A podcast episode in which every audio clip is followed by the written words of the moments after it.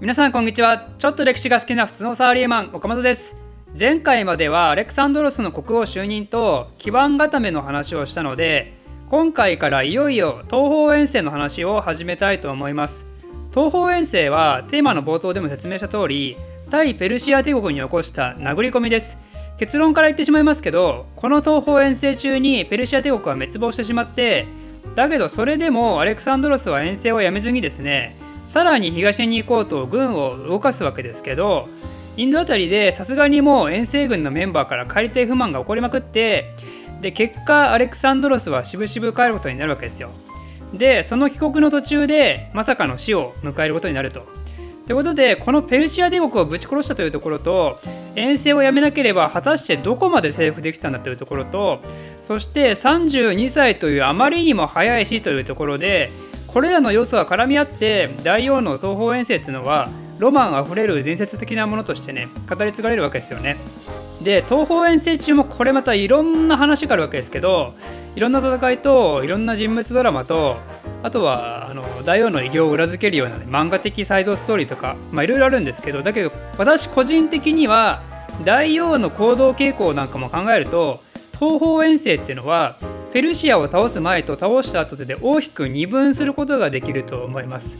ペルシアを倒すという遠征のモチベーションがある状態での東方遠征とペルシアを倒したのにこれ以上何すんだっていうモチベーションが下がり始めた状態の東方遠征です。私の個人的な見解だと高校の勉強や一般の遠征イメージってほぼ前半部分にフォーカスしてると思います。まあ別に今回東方遠征の細かい戦いやサイドストーリーは逐一説明はしませんけど一応後半部分では何が起こってどういう問題が起きたのかというところは、まあ、そのうち触れたいと思います。だけどその前にまず前半部分ねペルシア帝国との対決戦です。ペルシア帝国の戦いもねまたいっぱいあるんですけど有名な戦いが3つあって1つはグラニコス川の戦いもう1つはイッソスの戦いそして最後はガウガメラの戦いというやつです。この3つをまとめて三大海戦と言います。東方遠征出発時点の勢力について簡単に説明しますとマケドニア人とギリシア人の混成チームなんですけど騎兵が約5000歩兵が約3万2000でアレクサンドロスが出発する前にすでに先発で送られた部隊が約1万。なのでバルガン半島から出された総兵力としては約4万7000です。で実は遠征には戦闘員だけ駆り出されたわけじゃなくて土木技術者だったり医者だったりあと大事なのは記録を残すマスコミみたいな人たちもいたんですよね。これのおかげで東方遠征中の記録が今でも残ってるわけなんですよね。そんな非戦闘員がね実は結構いて合計で1万6000から1万7000ぐらいいたと言われてますだから移動集団としては全部で6万人以上いたと。まあ、この人たちは途中で別々に行動したりもしてるんで別に常に6万一緒にいたわけじゃないですけど、まあ、でも結構すごい規模ですよね遠征という意味で言うとね。でペルシア側の説明はまだほとんどしてないですけど東方遠征でアレクサンドロスと戦うことになるのがダレイオス3世という人物です。何回も言ってる通りペルシア帝国ってこの時の時代でいうと超巨大帝国ですでにいろんな民族地域を安定的支配下に収めているその当時の世界第一の国家なわけですよ。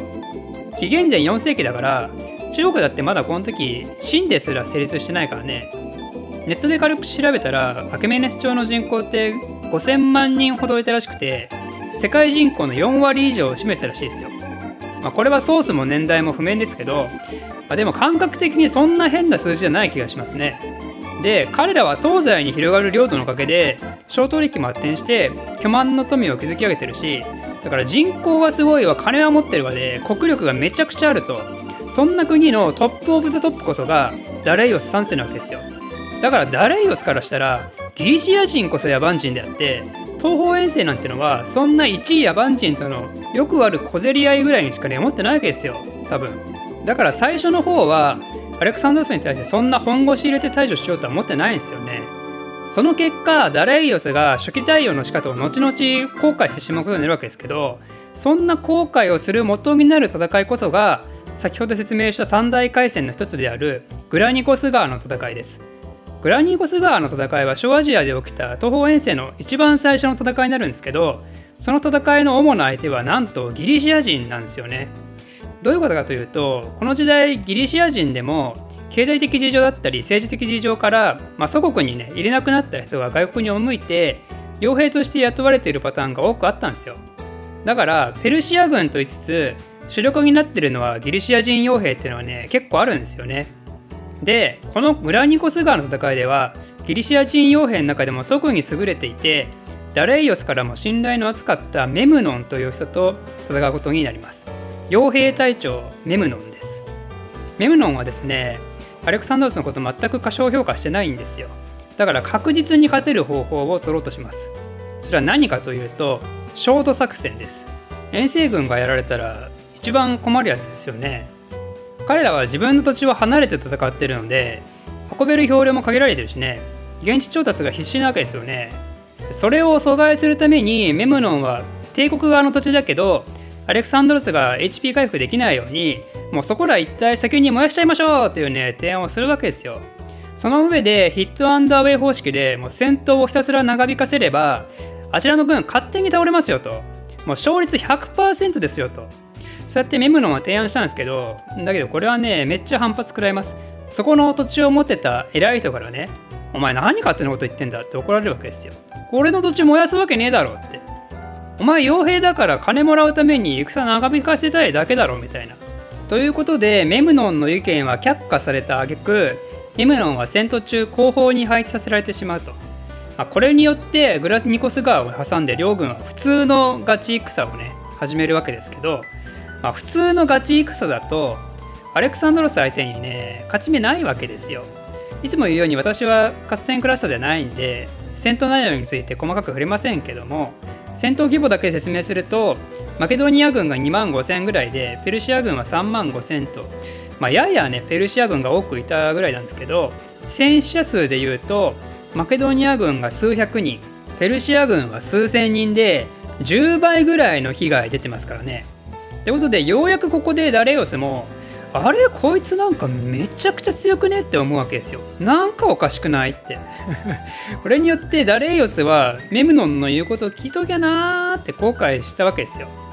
まあ、でもダレイオスにとっての悪夢はまだまだ序章に過ぎないわけですよちなみにグラニコス川の戦いにまつわるエピソードですけど